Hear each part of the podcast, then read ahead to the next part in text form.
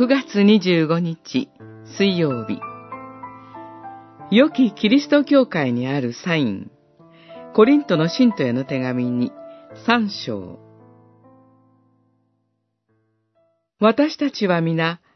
顔の覆いを覗かれて鏡のように主の栄光を映し出しながら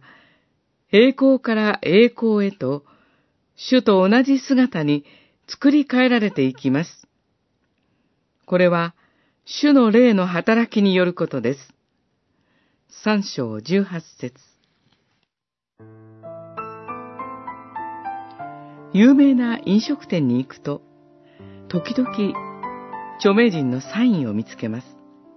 それは、この店は美味しい店だ、ということの印のようなものです。では、教会にはどんな印があるのでしょうか？パウロは、教会に集いつつ歩む私たち信仰者の存在そのものが、ここにキリストが宿っておられ、救いが存在するということを示す印であると語っています。静かに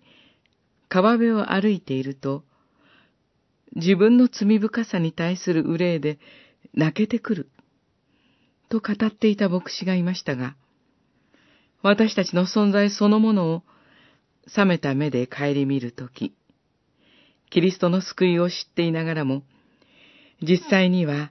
罪と離れることができずにあえいでいる自分がいます。覆いという言葉が品質するこの章ですが、まさにアダムが神から隠れたように、覆い隠さなければならない自分の姿があります。けれども、その罪との葛藤を繰り返しながら生きる私たちを、